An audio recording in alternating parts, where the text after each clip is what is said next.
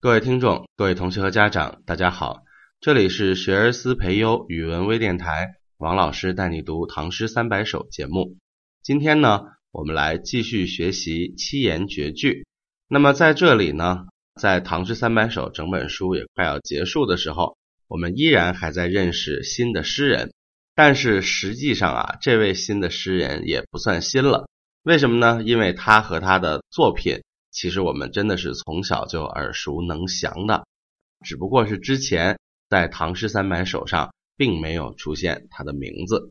我们呢把书翻到第三百一十七页，在三百一十七页的最下方，我们会看到这首脍炙人口的名作张继的《枫桥夜泊》。张继这个诗人呢，之前在那么多个诗歌题材中间都没有出现。为什么呢？其实跟他的生平不详有很大的关系。我们可以看到，其实在这个张继的作者介绍里面，只有一些非常零散的记录。就这个人在安史之乱前几年刚刚考中进士之后呢，他的官职也是断断续续的有一些记载，并没有能够还原他完整的人生。而且因为刚刚上任不久，就遇到了安史之乱。所以实际上他的官职也不是很高，在他在洪州掌管财富的期间，然后据说他就跟他的夫人相继去世了，所以在历史上并没有留下多么大的声名。但是呢，张继的诗有这么一首《枫桥夜泊》，还是流传到了今天。说起来也是非常的不容易，因为《全唐诗》里面呢，其实张继的诗留存也不是很多。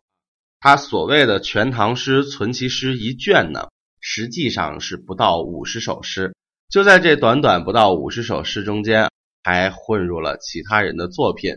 那么，根据宋代的记载啊，我们能够看到啊，就是张继的诗在南宋的时候就已经只剩下三四十首了，所以到那个时候已经散落的差不多了。但是万幸，张继这个诗人之所以能被我们记住，就是因为这一首《枫桥夜泊》。不仅入选了中国的语文课本，甚至呢，连日本在之前的这个汉语课本里头都曾经选过这首诗歌。那么当时的人就记载呀，说这个日本人来了中国呀，都要问这个寒山寺啊，说这是我们小学诗歌里面学过的这个一个地名，所以可见这首诗的流传之广。那么这首诗为什么好？好在哪里？我不知道大家的语文老师之前在课本上见到它的时候有没有给大家讲过。那我们今天呢，主要就从他的写景言情的角度来做一个分析。因为实际上张继在写这首诗的时候，安史之乱已经爆发了，整个唐朝动荡不安，由盛转衰，所以在这个过程之中，诗人内心也是充满了彷徨和苦闷。有人就分析说，他坐船跑到苏州旁边啊，有可能就是从北方逃难下来的。好不容易考上进士了，哎，做官刚没两三年，哎，咔嚓，叛乱了。所以在这个时候，张继内心的犹豫、郁闷啊，也是可想。所以在这个时候，他写下的这首诗歌呢，也是在流露他内心的这种情感。我们先来把整首诗歌来整体读一遍：枫桥夜泊，月落乌啼霜满天，江枫渔火对愁眠。姑苏城外寒山寺，夜半钟声到客船。注意这首诗里面写的是什么季节呀？我们能够看得出来，其实应该是秋天。那么在这里面前两句我们要注意，这两句应该说是诗人在给我们营造一个整体的氛围。如果从我们之前曾经在节目中讲到的章法来看呢？这首诗的章法啊，应该说是叫做起承转合，就是开头两句起和承营造氛围，第三句转开，第四句合成一景啊，是这样的一个状态。第一句的起，它的七个字中间就给我们塞进了三种不同意味的景物。首先是月落，那还有没有月亮啊？其实月亮已经落山了，没有月亮的夜晚，大家想想是不是很黑？而且月亮落山这件事情应该是我们看到的，对吧？所以这是视觉的角度。乌啼呢，有人认为这是个地名啊，当然想太多了。实际上就把它理解成乌鸦的啼叫就可以了。那乌鸦这种鸟，每到太阳落山的时候，其实它就已经回巢休息了。那么呢，月亮落山之后，天很黑，可能有的乌鸦呢半夜惊醒，哎，看不见光了，不知道发生什么事情，就叫了那么几声。大家想一想，在伸手不见五指的漆黑的夜里，近处的树上就传来了这个乌鸦的叫声，是不是还挺恐怖的，对吧？所以乌啼它一定是听见的声音，这是从听觉的角度来的。最后是霜满天，那么霜我们要知道，其实是因为气温寒冷，在地面上凝结的这么一层白白的东西，有点像雪，有点像冰这样的东西，这是霜。那霜本来不是在天空上的，它不像雪啊，会从天上飘下来，对吧？所以霜满天看似是不合理的。一般我们也就说霜满地，对吧？满地都是霜。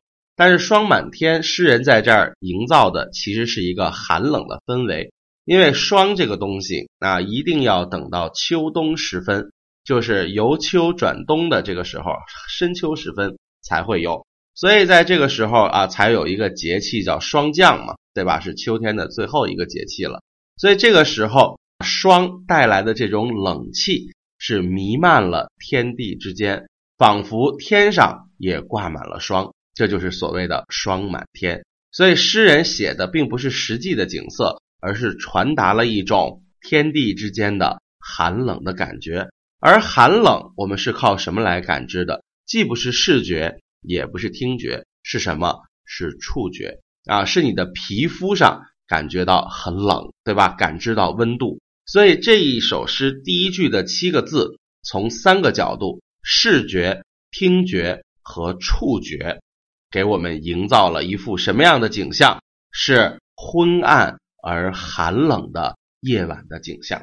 那么结合题目“枫桥夜泊”，对吧？这个桥边长着枫树。夜里面把船停泊在岸边，我来歇息。所以这样的一个环境里，在水面上本来就有点寒气，对吧？然后再加上是深秋时节啊，天地间一股寒冷的气息，传来乌鸦的叫声。偏偏这个时候月亮还落下去了，感受一下，是不是给人一种孤独、寂寞、冷的感觉呀？所以在这样的氛围之下，那是不是跟诗人的这种郁闷的心情有关呢？那第二句，在这个过程中，他继续营造江岸边上的景色，江风渔火对愁眠。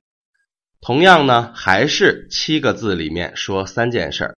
江风啊，就是江边的枫树啊，应该已经挂满了红叶了。渔火呢，就是岸边的渔船里透出来的灯火。那么，岸边的松树和渔船里的灯火怎么样？对愁眠。愁眠其实就是发愁睡不着觉的，谁呀？就是诗人本人。所以诗人在夜里孤零零的愁眠啊，睡不着觉，在那发愁。然后只有江边的枫树和渔船上的灯火和他作伴儿。这个对就是面对、相对的意思，对吧？那就是江枫渔火对愁眠。说白了就是跟这个李白的。举杯邀明月，对影成三人是一样的。明明就我一个，加上月亮，加上我的影子，不就仨人了吗？那么江枫渔火对愁眠，其实是一样的意思。看起来好像有人跟我作伴，但其实都不是活人。一个是渔船里的灯火，一个是江边的枫树，对吧？只有这两样死东西跟我作伴，让我在半夜睡不着觉的时候，感觉到好像不那么孤独。那大家再感受一下。前面这两句是不是构成了一幅完整的画面？就是停在岸边的小船上，一个半夜因为发愁而睡不着的诗人，感受到了这种昏暗、这种寒冷、这种前途看不到光明的这种感觉。所以你看这两句起和成，开启一个话题，紧跟着他再写一句，做得很好。而且起和成的这两句呢，它也是非常密的。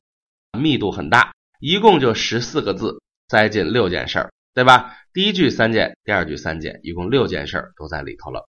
然后作者第三句要转，什么叫转啊？就是否定前两句的写作方法。所以你看第三句“姑苏城外寒山寺”，两个三个字的地名，用一个外联系在一起，其实真说的是谁？真说的是这个寒山寺。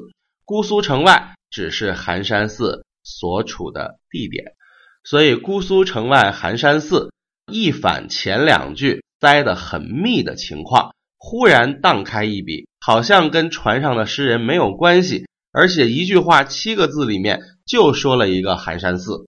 那么怎么样呢？这个寒山寺和上下文有什么样的关系呢？接着我们在第四句才发现，其实寺也不是想说的事情，而是夜半钟声到客船。啊，客船是不是跟愁眠有了关系？而第一句的月落乌啼霜满天，又是不是夜半呢？所以夜半是对应着月落乌啼霜满天。而客船对应的是江枫渔火对愁眠，是不是对上了？然后中间钟声是哪来的？是寒山寺里来的。所以在结尾的第四句，把前三句的内容融会贯通，而且给我们留下了千古名句，叫“夜半钟声到客船”。然后我们才发现，第三句只是把大家的注意力从这个船上的诗人。转移到了半空中飘来的钟声，他看没看见寒山寺？黑灯瞎火的，对吧？看不见的。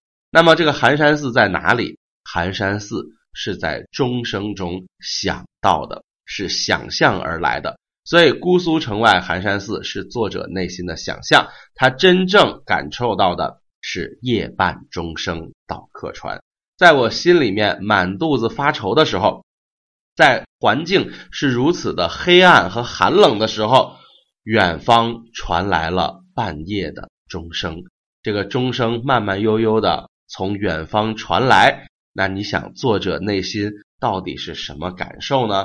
恐怕是更加的百感交集。但具体是什么感情，作者没说，完全留给读者自行想象。所以夜半钟声到客船。真的是非常好的一幅画面。这幅画面里面有人、有景、有时间、有声音，但是情感呢？情感在其中，需要你自己去发现。发现没有？三四两句其实是非常的疏的，和密相对，对吧？它的内容非常的稀疏。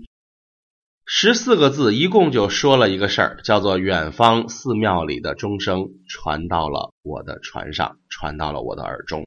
至于后面是什么，没有说。大家看是不是一二两句和三四两句，在这个内容的稀疏和紧密的程度上有非常大的转折。那前面非常的紧，后面第三句一笔荡开，忽然变成了一个很空旷、很悠远、很百感交集。百味杂陈的场景，这就是这首诗真正的好处。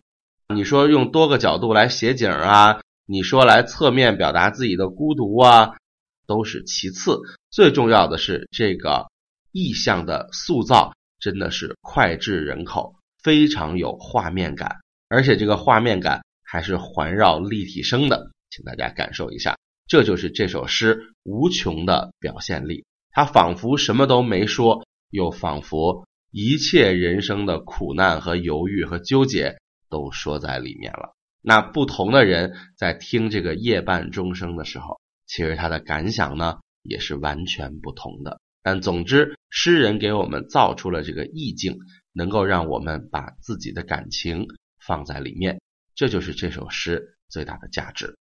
那么节目最后还是回顾一下整首诗歌的内容：枫桥夜泊。月落乌啼霜满天，江枫渔火对愁眠。姑苏城外寒山寺，夜半钟声到客船。时间关系，本期节目就先到此为止，我们下期节目再见，谢谢大家。